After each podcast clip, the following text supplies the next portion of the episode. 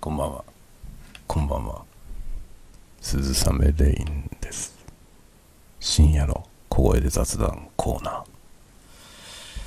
ー。いやいやいやいやいや、今日はね、出かけておりました。お昼ぐらいから出かけたのかなお昼ぐらいから出かけて、あのね、なんていうとこだったかな山口緑地ってとこに行ってきました。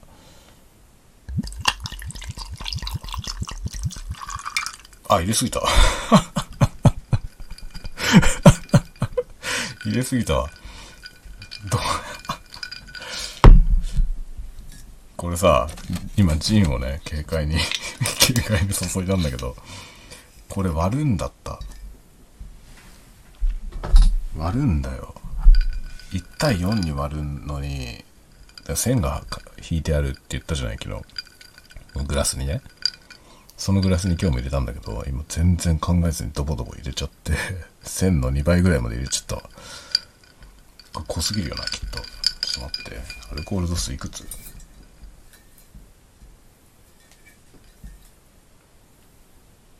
？40%アルコール度数40%のジンをドボドボ注いじゃいましたちょっとこれそのまま飲んでみよ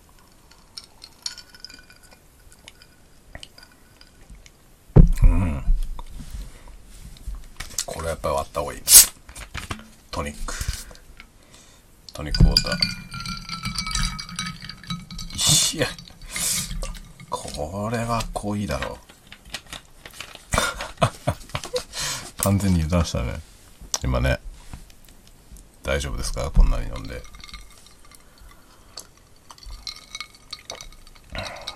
まあうまいわこれ。うまいけどやりすぎだよな。これ全部飲んだらやばいな。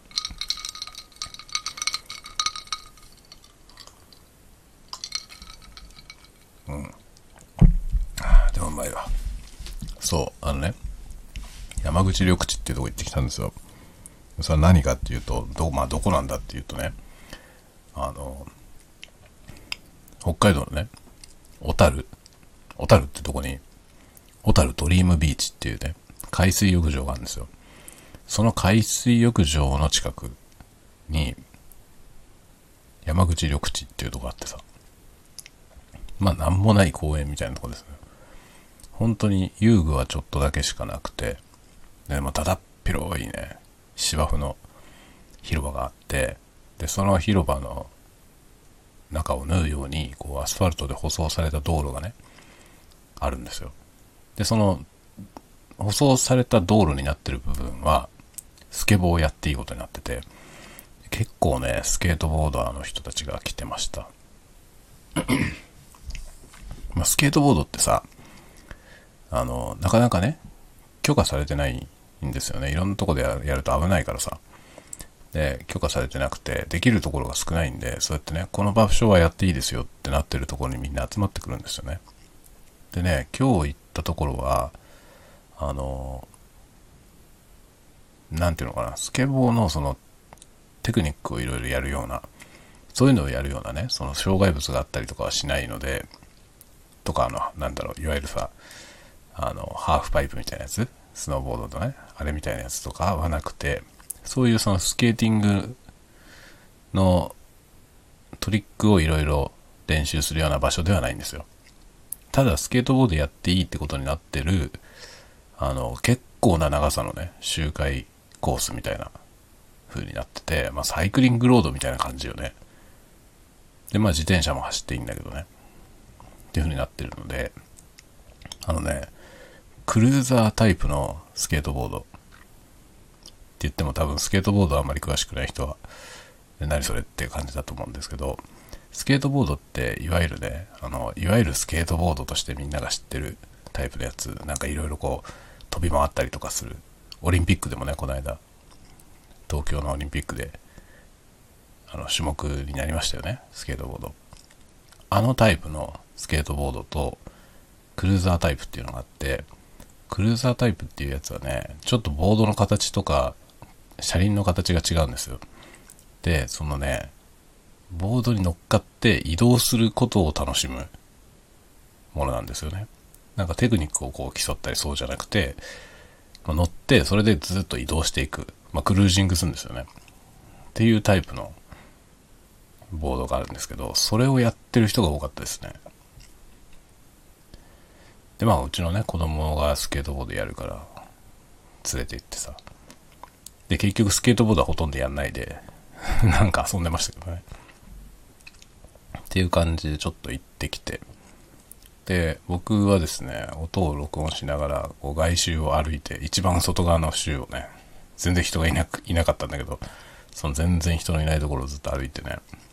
で結構野鳥がいていろんな鳥の声が聞こえてね。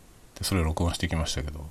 ただ風が強すぎてねまたしてもちょっとね動画として公開できるようなものにはならないかもしれないですね。でもね鳥は本当にいろんなのがいましたね。カッコウとかウグイスの声聞こえましたね。っていうようなところにね今日は行って。で夕方になったらなんかねどんより黒い雲が出てきて急になんか寒くなってきてね。そろそろ限界だなっつって。ま帰るぞって言ってね。で、まあ、帰らずになんかねうちの奥さんがねあの長沼町っていうとこにある、まあ、模型屋さんホビーハウス F っていうね模型屋さんがあるんですけどそこに行くって言い出してなんでって言ったらラジコンを買うって。ラジコン買うんだって言い出してね。まあラジコン買うって言ってますけど買うのは僕なんですけどね うちの奥さんがねラジコンやりたいって言うからあれね、ラジコンやりたいって言い出したのはいつだったかなもうだいぶ前なんですよ。で、僕はね、最初から、まあ、ちゃんとやるんだったら、ちゃんとしたやつを買った方がいいんじゃないのって言ったんですよ。なんだけど、最初ね、おもちゃでいいとか言って、おもちゃみたいなやつでね。で、まあ子供たちが使うおもちゃのラジコンみたいなやつ何台も買ったんだけど、すぐ壊れんですよね。おもちゃは。それやっぱおもちゃはさすがにダメだよっていうことですぐ壊れるから。で結構そのすぐ壊れるやつでもさ、3000円から5000円くらいはするわけよね。もう下手したらもっとするよね。7000円とかね。そんなしてもさ、すぐ壊れるから。ろくに走んないしね。全然ダメだぞって話しましてね。もうちょっとマシなやつじゃなきゃダメなんじゃないのって言って、そしたらね、京商ってね、京商ってホビーラジコンを作ってるメーカーなんですけど、その競争から出てる、なんていうのかな、いわゆるトイラジコンとホビーラジコンの間ぐらいのやつがあるんですよ。マットスタイルとかいう名前で出てて、あの、なんていう名前だったかな。マットスタイルシリーズってやつのね、アバドンってやつ。それを、そこのね、その長沼のお店で買ったんですよ。だいぶ前に。だいぶ前って言ってもまあ2年くらい前かな。1、2年前ですね。買ったんですよ。で、それは確かにね、すごいんだよ。あの、おもちゃにしてはすごいんですよ。おもちゃじゃない、ないというか、いわゆる普通のおもちゃではないですね。かなり本格的な走りを見せるラジコンで、でもね、いろんなものが専用なんですよね。専用パーツ。バッテリーも専用だしね。汎用性が全然ないんですよ。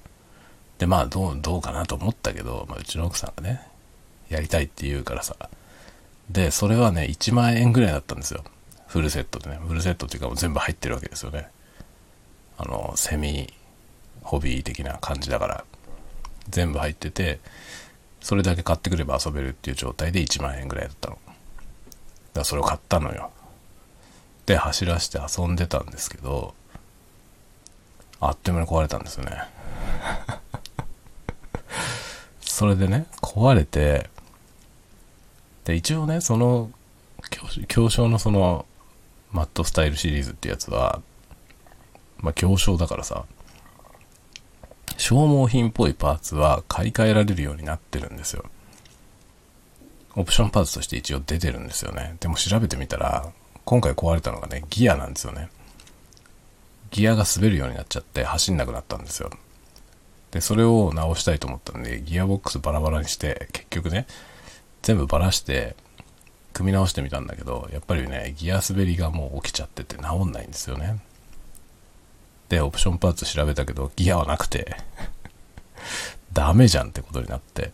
で、結局、ああいうラジコンはさ、その、壊れたら終わりなんですよね。その部品を買ってきて直すっていう選択肢がないのよね。だから、その最初に始める時のイニシャルコストは低いんだけど、結局長く遊べないって問題があって、だからやっぱりね、最初からちゃんとしたやつを買えばいいんだよっていう話で、結局ね、今日、あの、タミヤのね、モンスタービートルっていうね、やつを買いました。まあ、いろいろいくつかね、ビッグフットがいいんじゃないって話で、いくつか候補を挙げて、まあ実際今日長沼のお店に行ってね、で、そこに現地に置いてあったやつを見て、で、そこに在庫してるやつをね、そのお店で買おうと思ってたから、その、じゃあこの中から選ぼうぜって言って、で、うちの奥さんがね、これがいいって言ったので、まあ、モンスタービートルを買いました。まだ組んでません。これから、ちょっとね、まあ、部品をね、一緒に買ってこようと思ってた部品を買ってくるの忘れたんで、その辺を揃えてからもう一回、あの改めてね、組み立てようと思ってますけど、そんなのを買ってきて、またね、久方ぶりにラジコンをやることになりますが、これはもううちの奥さんのやつなんで。でね、今までやってたラジコンが全部ことごとくぶっ壊れてですね、走れるやつがないんですよ、今。なので、これを作り上げても、もううちの奥さん一人で遊ぶことになるじゃない？なんで一緒に遊べないじゃんって言っててさ、そうねって話でね、じゃあ買うかってなるじゃない じゃあ僕のやつも買うかみたいなね。まあ、僕のラジコンはね、一応あるんだけどね。で、それもギア滑りなんですよ。ギアが滑ってて走れないんだよね。で、それもね、だから徹底的にオーバーホールをしないと走んないんだけど、でもそれはね、レーシングバギーみたいなやつなんですよ。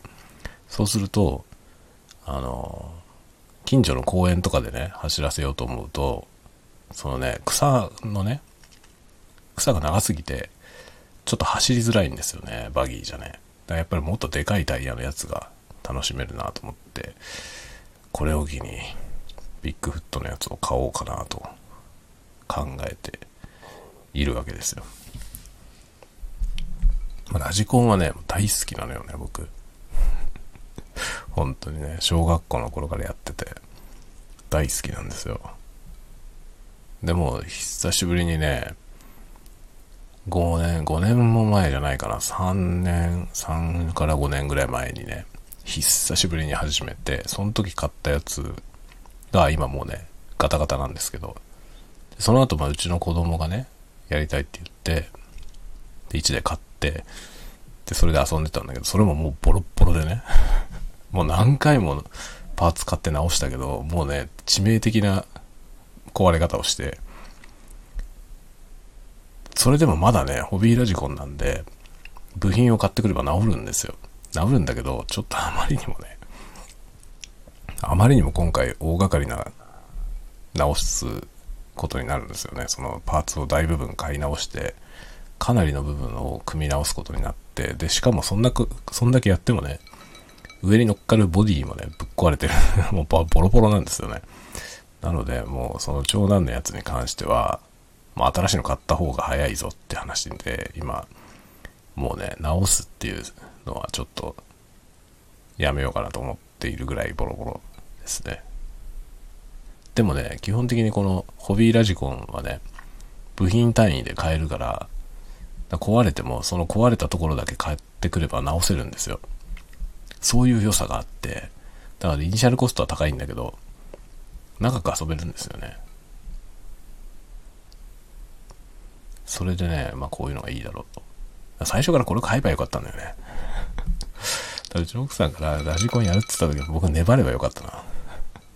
いや、こんなんじゃなくて絶対ちゃんとしたの買った方がいいよって最初から言ったやつ、ちゃんとしたやつを買えばよかった。本当にね、1万円くらいのやつ買いましたけど、本当に何回だろう走何回走ったんだろうね。数えるぐらいしか走ってないけど壊れたよね。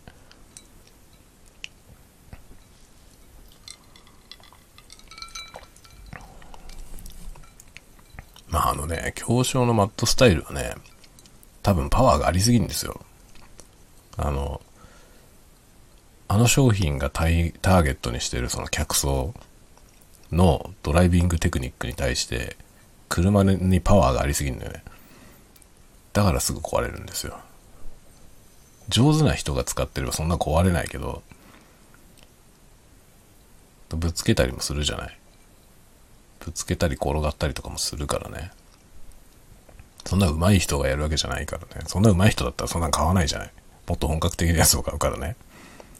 だからね、多分その対象にしてるユーザー層が多分メーカーが思ってるもっと下手下手くそな人なんですよ。だからね、パワーがあんなにいらないんだよ。もっと遅くていいんだよね。もう時速30キロぐらい出ますみたいなことを歌っててさ、そんなに出なくていいんだよっていうね。そういう感じ。で、しかもね、バランスも悪いんですよね。まあ、天下の強商が作ってるとは思えないぐらいバランスが悪くて、あの、二輪駆動なんですけど、後輪駆動のね、二輪駆動なんですけど、ダートみたいなとこに行ったら全然走れないんですよ。もう後輪滑っちゃって。もう全く操作不能なんですよね。スピンしちゃうっていうかね、まともに走れない状態で、ダメじゃんっていうね。ホビーラジコンだったら安いクラスのね、二輪駆動のやつ買ってきても、あんなね、走れないってことないですよ。まあ、もっとパワーがないからなんだよね。それ相応のね、その二輪駆動のシャーシのね、それ相応のパワーだから。で、パワーのあるマシンだったら、ちゃんとそれ用にチューニングされたシャーシだから、そんなずっとスピンして何も走れないみたいなことはないわけですよ。ちゃんとバランスを考えて作られてるから。ところがあの、強小のやつはね、本当に子供騙しっていうかね、とりあえずめちゃくちゃ速い。あの、他の、他のトイメーカーのラジコンと比べたら格段に速いんですよね。で、それが売りなんですよね。要するに本格的な走りだとか言って。だけどバランスが悪いからさ、普通だから車っていうのはさ、走る曲がる止まるっていうじゃない。走る曲がる止まるが基本なんですよね。だけど走る曲がらない止まらないなんだよ。結局それって素人を騙すののね、あの、定石ですよね。何でもそうだけど。例えばデジカメ、デジタルカメラは画素数に全振りするわけですよね。で、何、何万画素とかってやるじゃん。で、そのさ、画素数っていうのはデジタルカメラのスペックのうちの1要素でしかないんだけど、画素数しか見ないっていう層がいるんですよね。だから画素数を上げとけば、とりあえずバランスが悪かろうと何しようと、ある層に売れるんですよ。そこしか見ない層に。で、結局、そのね、素人だから、ね、どうせわかんねえだろうっていう、そういう姿勢だよね、メーカーの。でその一点特化型のスペックのね、激盛り。だからなんだろう、パソコンで言えばさ、CPU だよね。CPU 性能。クロックスピードが何ギガヘルツですよ。超速いみたいなね。CPU のね、クロックスピードだけでパソコンの速度なんて決まんないじゃないですか。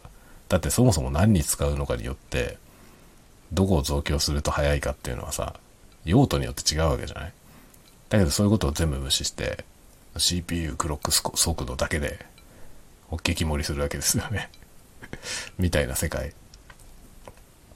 まあそれ全部同じだよね。どこの領域でもさ、あのバランスが崩れてでもいいから、一点特化の性能にして、で、スペック上なんか他よりもね、優れてるように見せるっていう。で、それで騙される層に売るっていう商売。なんだろうね。僕はなんかね、誠意がないなと思いますよ。こういう売り方は。だから天下の強商がね、しかもね、強商が出してるそのね、マットスタイル、ちょっとあれはね、強商としては、許しちゃいけないんじゃないのって気がする。まあ、買っちゃったからね、それをね。僕はだから買っちゃったからダメなんですよ。あんなん買っちゃダメなんですよ、本当は。強商がああいういい加減なものを出していて、それはもう、売れないっていうね、誰も買わないっていう状態になんないと、ああ、こんなんじゃダメなんだなって思わないじゃない、メーカーは。売れるからいいやってなるんだよね。結局あれ多分ね、そこそこ売れてんだと思うんだよな。正直ひどい商品です。まあね、アスファルトで走る分にはいいんだよ。まあ、アスファルトで走る人が多いからああいうチューニングになってんだろうな。アスファルトで走るんだったらちゃんと走れるんですよ。だけどね、アスファルトのような環境で走ったらさ、速すぎるよね。まあ、車が来るような道路で走らせるにはあまりにも速いしね。で、例えばうちの庭とかも舗装されてますけど、うちの庭で走らせてもすぐ壁があるからさ、らぶつかるわけですよね。上手じゃないと。上手な人だったらぶつけないで走れるけど、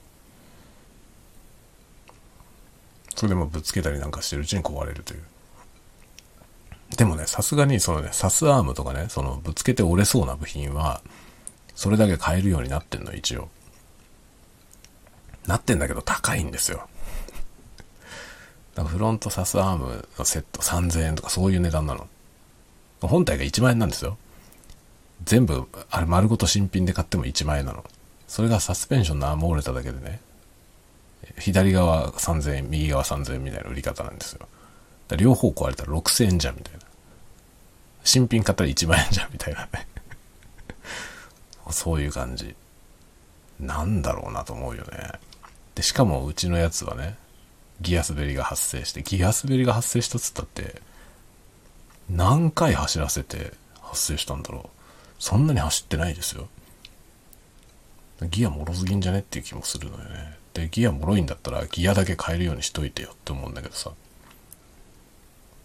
だけど、一回ね、僕は分解してギアをね、ギアボックス全部分解して、あの、グリスアップとかし直してみたんですけど、そのね、あれはね、ギアボックスは分解することは想定されてない感じだった。その設計としては。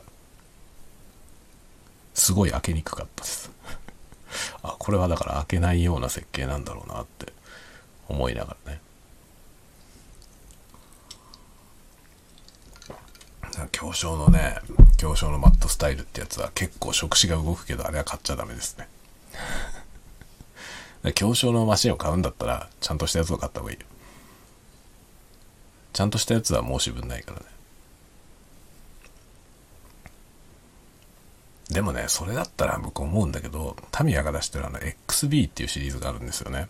エクスエキスパートビルドっていうシリーズ。で、それはね、完成品で全部フルセットでね、買ってきたらもう電池入れるだけで走れますよっていう、そういう感じで売ってるんですけど、中身は、あのね、ホビースタイルのね、その自分で組み立てるやつとほぼ変わんないんですよね。それをもう完成させた状態で売ってるっていうだけなのよ。あれを買うのが多分一番いいと思うな、ラジコンを始める人。自分で組み立てるのはちょっと無理だけどっていうようなね。でもちょっとラジコンやってみたいんだよなっていう人はね、タミヤのね、エクスパートビルド、エキスパートビルドのそんなに速くない車種のやつから始めるのがいいんじゃないかな。あんまり速いやつ最初からやるとすぐ壊すからね。まあ、それもまた一興ではあるけどね。僕はね、小学校の時に初めて、ラジコンを始めて、で、もう、速さ命だったからさ、バッテリーとかもでかいバッテリーを積んで、速く走らせたりとかしてたんですよね。で、しょっちゅう壊してました。で、しょっちゅう壊すたびに、その部品をね、発注して、部品を取り寄せて直したりとか、なんかもう小遣いを全部それにつぎ込んでラジコンやってましたね。小学校高学年の時。でもそっからずっとブランクがあって、もう30年ぶりぐらいに始めたんですよ、また。改めて。楽しいね。ラジコンほんと好きですね、僕は。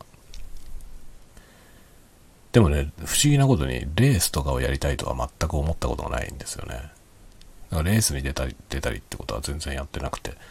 まあ、ラジコン好きな人って割とレースに出る人が結構いるけど、僕はレースはやったことないし、あんまりサーキットで走ったこともないですね。旭川にね、普通の公園にね、ラジコンのコースがあるとこがあるんですよ。すごくない？普通の公園なんですよ。普通の公園で普通にフラット遊びに行ってね。別にそんな金も取られないんですよ。そこに普通にコースがあるから勝手に使っていいんだけど。っていうラジコンコースのある公園があるのよ。すっごいよね。どうなってんのかなと思うけど。あるんですよ。まあそこはね、オンロードカーだけだけどね、オンロードカーのコースがあって、オンロードな、はね、できるんですよ。まあそこにオンロードじゃなくてバギー持ってって走らせましたけどね。とかいうことはやったことあるね。でもなんかもうね、そういうのじゃないんだよね。やりたいことは。僕がやりたいのはもうね、あの、でかいタイヤのね、やつで、モンスタートラックですよね。モンスタートラックで、こう、雑木林の中みたいなところを走る そういうのをやりたいね。スピードはもう全然いらなくて。そしたらね、今日、模型屋さんに行ったらね、そういう車種も売ってたのよ。でこれは全然スピードはないですよって言われて。でむしろそのスピードを落としてトルクを上げるようなね、そういう機構がついてて、だからスピードは速くないけど、結構走破性がね、いいとかって言ってて、あ、こんなの出たんだと思って、これ欲しいなって 思ったやつがあるので、まあそれを買おうかな。なうちの奥さんがね、本格的にやるみたいなんでね。本格的なやつ買ったからね、今日。買って持って帰ってきたんで、これを僕が組み立てるんだけどさ、まあ、組み立てて遊ぶってことになるから、その時にね、一緒に遊びたいじゃない？で、今まで使ってたもうバギーはボロボロだからさ。で、しかもなんかそれを直してねって言っても、直してバギーで走りたいっていう気分があんまりなくてさ。だったら、ね、その森の中走るやつを 作って一緒に遊ぼうかなと、ちょっと考えているところなんですよね。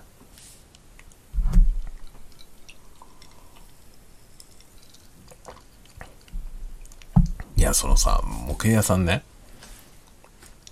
模型屋さんがあって、そこに買いに行ったんだけどさ、もうね、どうやって成り立ってるのかよくわかんないんですよ。今時さ、模型屋さんなんてほとんどさ、繁盛しないというか、商売なんてどうやって成り立ってんだろうね。しかもすごい田舎にあるんですよ。あの、例えばさ、札幌の市内にも模型屋さんあってね、そこは割とちゃんと繁盛してるんですよね。で、旭川にも模型屋さん、大きな模型屋さんがあって、そこも繁盛してますね。だけどね、長沼町ってさ、長沼町ってすごい小さい町なんですよ。すごい小さい町にポツンとある模型屋さんでさ。で、しかもね、一応ガンプラとかも置いてますよ。ガンプラとかも置いてるけど、メインがラジコンなんですよ。どう見てもメインがラジコンなんですよ。一応ね、モデルガンも置いてるし、モデルガンがあって、プラモデルがあって、あとなんかよくわかんないおもちゃみたいなものもいくつかありますけど、もう主軸はラジコンなんです、どう見ても。ラジコンのパーツとかがね、めちゃくちゃ置いてあるのよ。そんな店がさ、すごいちっちゃい街にあってね、どう考えてもニーズがないじゃない。でもそういう店が少ないから遠くから買いに来るんだと思いますけどね。それにしてもさ、どうやって商売が成立してるかわからないんだよ。本当に。本当にわかんないのよ。でもちゃんとね、新しい製品が出たらちゃんと入荷してるのよ。誰が買ってんのかなと思うんだけど。で、店もさ、で、何回も言ってますけどね、いつ行ってもね、他のお客さんと居合わせることはほぼないのよ。今日はたまたまね、いました、他のお客さん。僕らが入った時はいなかったけど、僕らが買い物してる間に入ってきて、何も買わずに帰りましたけど。一応客は来ましたね。でも初めて見たんじゃないかな、他のお客さん。そんなレベル。どうやって成立してるのかよくわかんないんだよね。だけどさ、そういう街の模型屋さんね、応援したいじゃない。だからね、なるべくそこで買おうと思うんですよ。なるべく。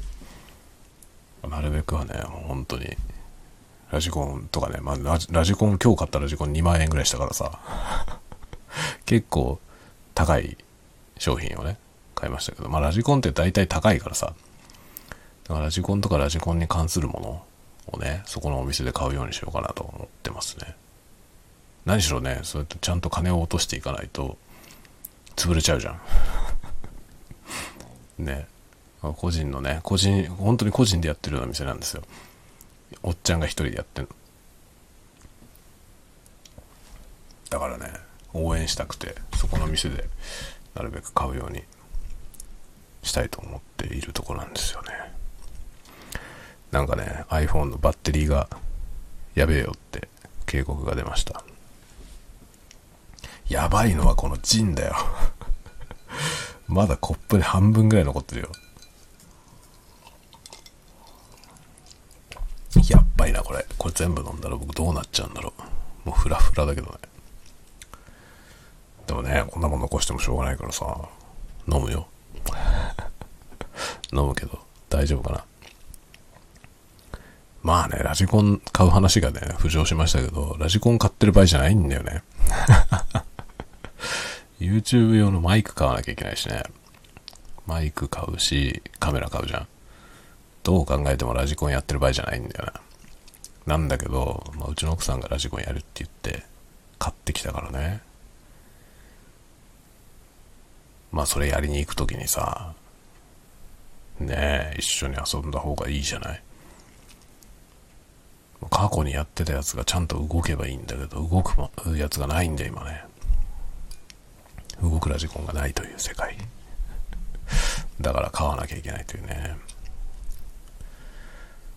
でもね、買うとなったらやっぱね、2万円ぐらいかかるわけよ。2万円ってさ、決して安くはないじゃない。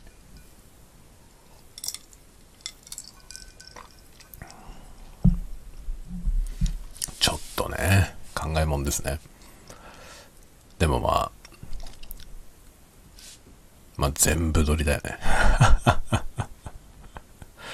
どれにお金をかけるかじゃなくて、まあ、全部やるしかないんじゃない？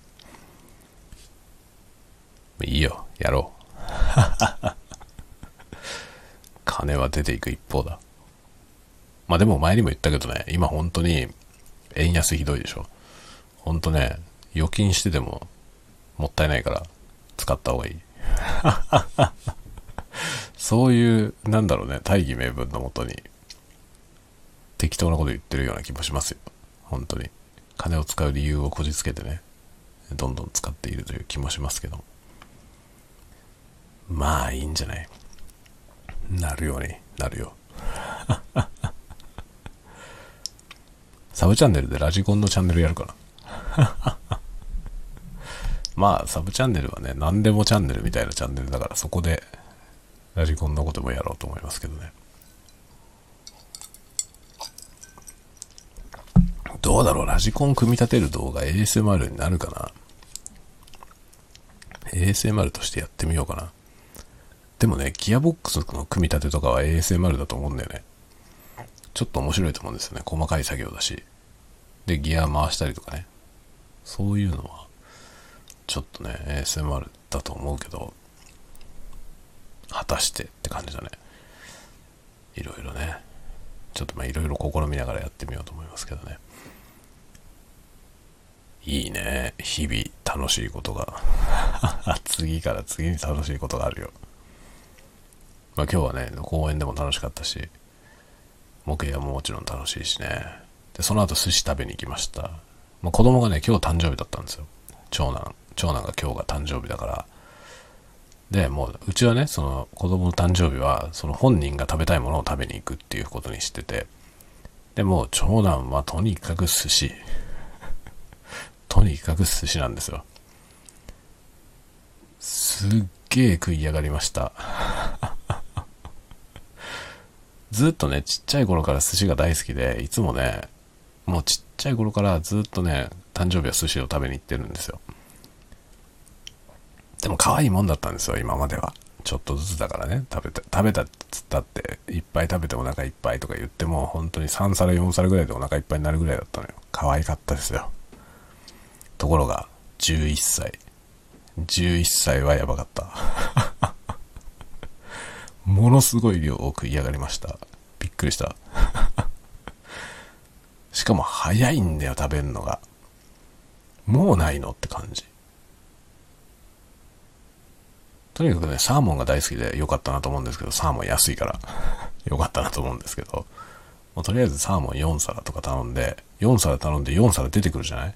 でその間に次をね、何を食べようかなとかやりたかったのに、4皿出てきたサーモンはちょっと目を離した隙にもうないのよ。あれっつって もうないのって。